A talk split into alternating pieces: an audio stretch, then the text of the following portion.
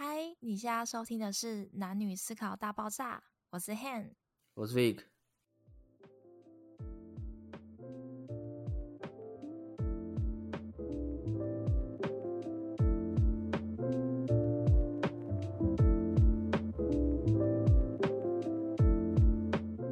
最近我去宜兰玩，那其实这次我主要去宜兰的目的是因为想要体验冲浪，对，但大多都是给浪冲浪。有成功吗？有有有成功，应该是有站起来两秒吧，我猜。好厉害，算两秒。但是因为我们租的那个冲浪的叫叫蓝洋冲浪，对，那这个冲浪它除了提供我们冲冲浪板之外，又提供我们那个防磨衣，然后还有帮我们拍照。但是我有去看我们的照片，基本上我的要么就是摔到水里面，或者是 呃快跌倒的状态，就是没有没有没有任何摔。但我觉得其实冲浪其实蛮好玩的，因为一直以来我呃算不太会游泳的人。对我记得自从我去小琉球浮潜看海龟的时候，我就觉得哇，我整个开始喜欢玩水，因为真的很漂亮。对，小琉球它浮潜真的超美的。对啊，而且他还有教练带，然后所以跟我们不用担心说呃会有什么危险。那你之前是已经会学会冲浪了吗？还是这一次到那边学的？我其实算会冲滑板。哦，你会冲滑板？我会溜滑板啊，但 但其实我觉得，我觉得冲浪哦，冲浪是这样，冲浪其实我觉得冲浪不难，就是主要是你敢不敢，呃，站起来。对，因为会怕。对，就是你浪来，然后你站，教练会跟你讲，哎，冲，你可以站起来。当你站上去，讲时机。对，当你站上去的那一刹那，你根本不知道你现在的脚要站哪里，跟你的 手要摆哪里。哦，就是站站起来就对，这样。对，但但我觉得其实蛮好玩的，因为我同我的朋友都玩的蛮开心的。哦，蛮酷的。所以，那你们在前面的时候学很久吗？嗯，教练其实带我们蛮久，我发现他这样也带了我们快两小时。哦。对，然后真的建议不要在暑假的时候去，太多人。对，没错，我真的会被不是被浪打，就是被后面的冲浪板揍。啊，真的，我感觉很痛哎。呃，我是觉得蛮痛的，就是当你，呃，可能被撞的时候啊，或是你可能摔到水里面的时候，哦，那个是其实真的是蛮痛的。哦，好惨哦。但但是那个照片感觉超多人的。对，哎，真的很多人。我我有在我的 IG 上发嘛，就是我我拍那个满的。对对对，我是在宜兰的乌石港那边。对，嗯，然后推荐大家可以去乌石港，可是尽量不要挑暑假时候。对，真的会死掉，又又热，又还要被板子打。对。对，但但我觉得是好玩的啦，所以我也蛮推荐大家可以去的。对，嗯。然后，哦对，那讲到这个，因为我们冲浪完，因为其实冲的真的很累，就冲了这样，我们早上八点吧，八点九点就开始冲，所以其实冲到中午前，所以真的蛮累。然后大家那个去的话，防晒真的要都要记得擦好擦满，不要不要觉得说啊。腿不要，只要擦上半身或者擦脸就好，腿不要擦。哦，我就是这样，我腿没有擦，所以我现在脱皮脱到现在，我的小腿还是脱皮的状态。真假？你到今天都还是哦？对，我这样应该有两个礼拜吧？哇哇，哎，那真的蛮严重的。对，因为我天生就比较白，所以呃，其实蛮明显的。哦，对，所以建议大家那个腿还是要擦，好不好？好，就是冲浪，反正我们就冲浪完之后，我们有去乌石港那边去吃，因为我想说都去渔港，那我们想要去吃一个海产。那这边还是跟大家说，真的要去定位啊，真的要定位。但是基本上吃饭时间都是满人的，所以呢，那时候我们走到两家是可以直接进去的，不用排队的。然后一家叫章鱼哥，我印象很深刻。一家叫蟹老板。那 如果是你，你会选哪一家？嗯，应该会选章鱼哥。哦，对，我就是选那个章鱼哥。但是我跟大家讲，千万不要再选章鱼哥。章鱼哥很后悔吗？对，真的不行。他不是说他不好吃，但是就是你会觉得，呃，你为什么要来吃？对对对对对，但 说不定谢老板就是不一样，所以我觉得我们还是下次有机会，听众去帮我看看谢老板到底可不可行。对对对对对，嗯，我这次去宜兰其实也去了蛮多地方，然后真的好热。嗯，这时候去真的很热，超多人的。就是基本上去哪个景点都是人，连去吃个很大家知道的什么葱油饼，或者是那个花生卷冰淇淋啊。嗯，对，哇，都排超久，但是花生卷冰淇淋真的好吃。嗯，你最近有去哪里玩吗？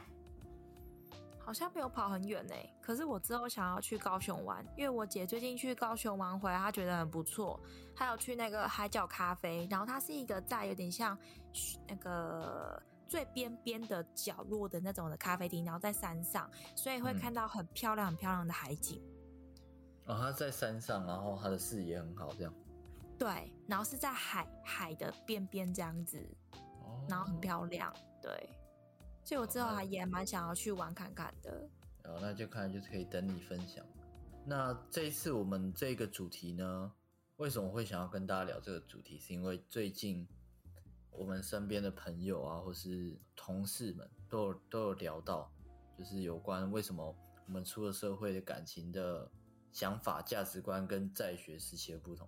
我是有觉得，之前在高中、大学跟现在。交往的对象是真的蛮不一样的。那你觉得为什么会这样？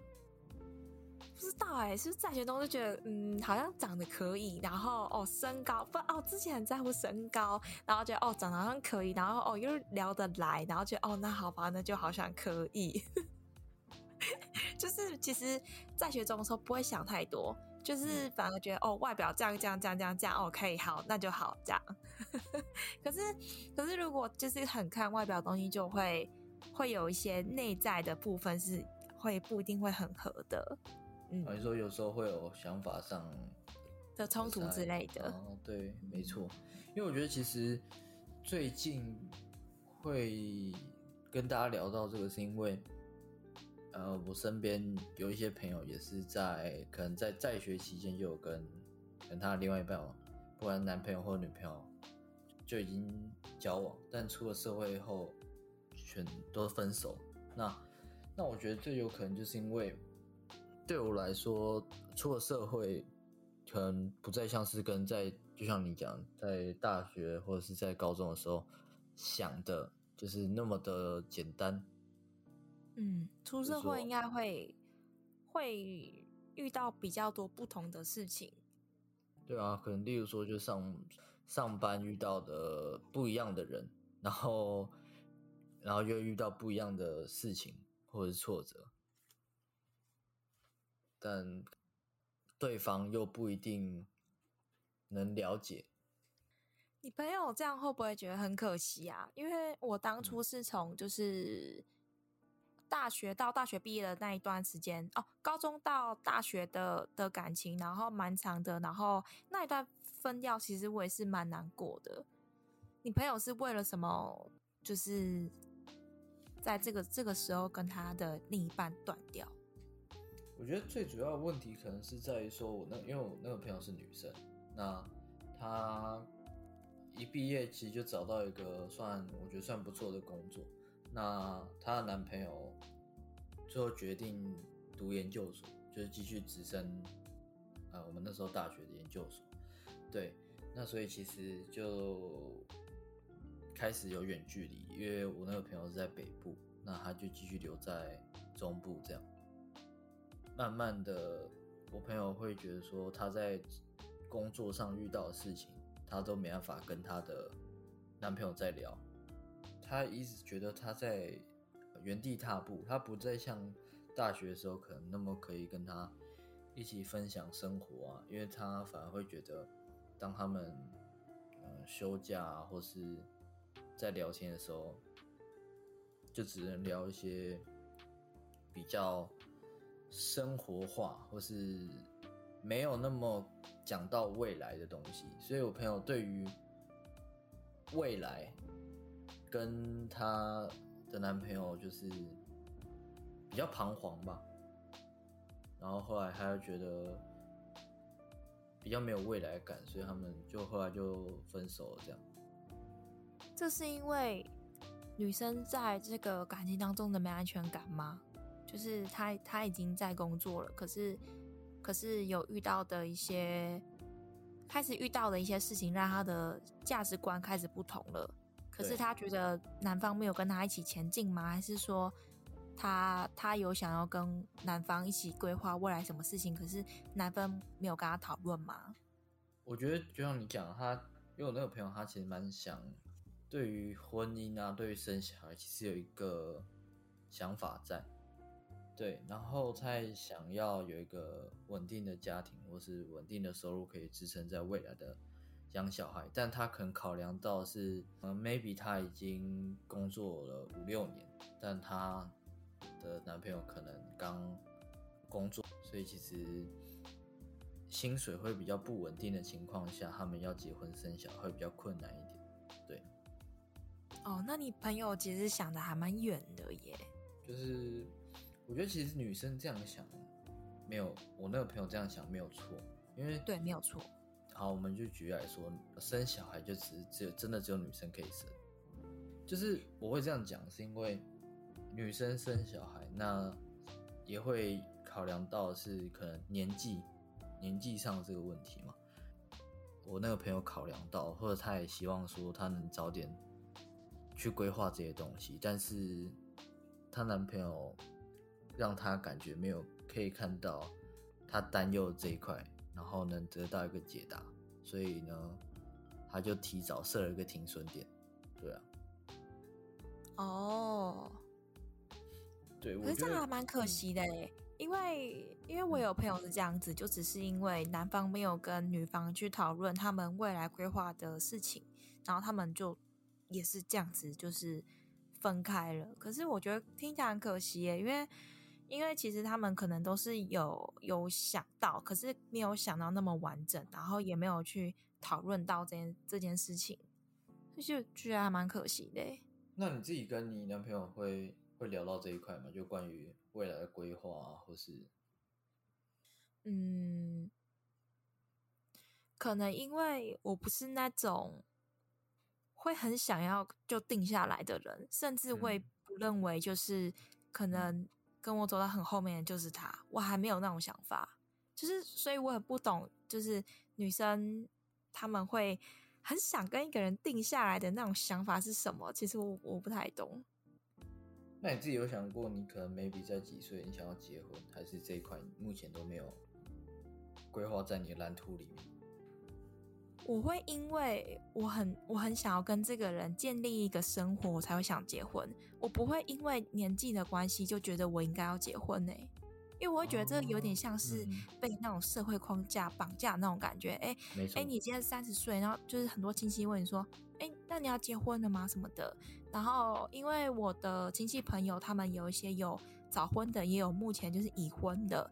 那他们结婚后几年的那个生活都感觉没有，不是自己非常想要的，因为就是会哦缺乏一些自由，或者是可能生活压力就会变得很多。所以看到这些很多的故事之后，我我又是个偏务实的女生，嗯所以就不会很快的想要跟个定下来。对，嗯，我也没有，我也没有设限说我自己想要在几岁结婚，但其实我，因为我自己是一个生活很规律的人，所以相嗯对是真的超规律的，我很佩服。就上班、健身、睡觉，蛮无聊的、啊。其实，没错，对那个准时八点去健身，然后十点回家睡觉，好强哦！所以蛮无聊的。好，不是重点。哎、等下讲回去，所以你觉得，嗯，所以你觉得你朋友，如果如果你朋友的男友可以跟你朋友顺利走下去的话，他们他们应该要怎么做？其实我觉得女生会这样想的原因，可能还是因为他们平常的、呃、相处上的一些问题，让我那个朋友觉得可能不再像当初一样那么快乐了吧。我觉得这个占的是一个蛮蛮大的因素。但你说如果真的要怎么去改善，如果平常都没有聊这个话题的情况下，那真的会很难知道对方有没有想要规划这一块。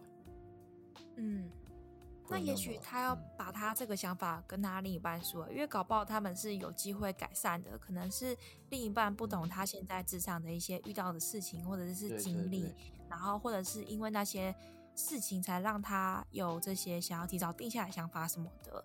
如果他能够跟另一半有说这些感受的话，也许他们是搞不好有可以走下去的机会。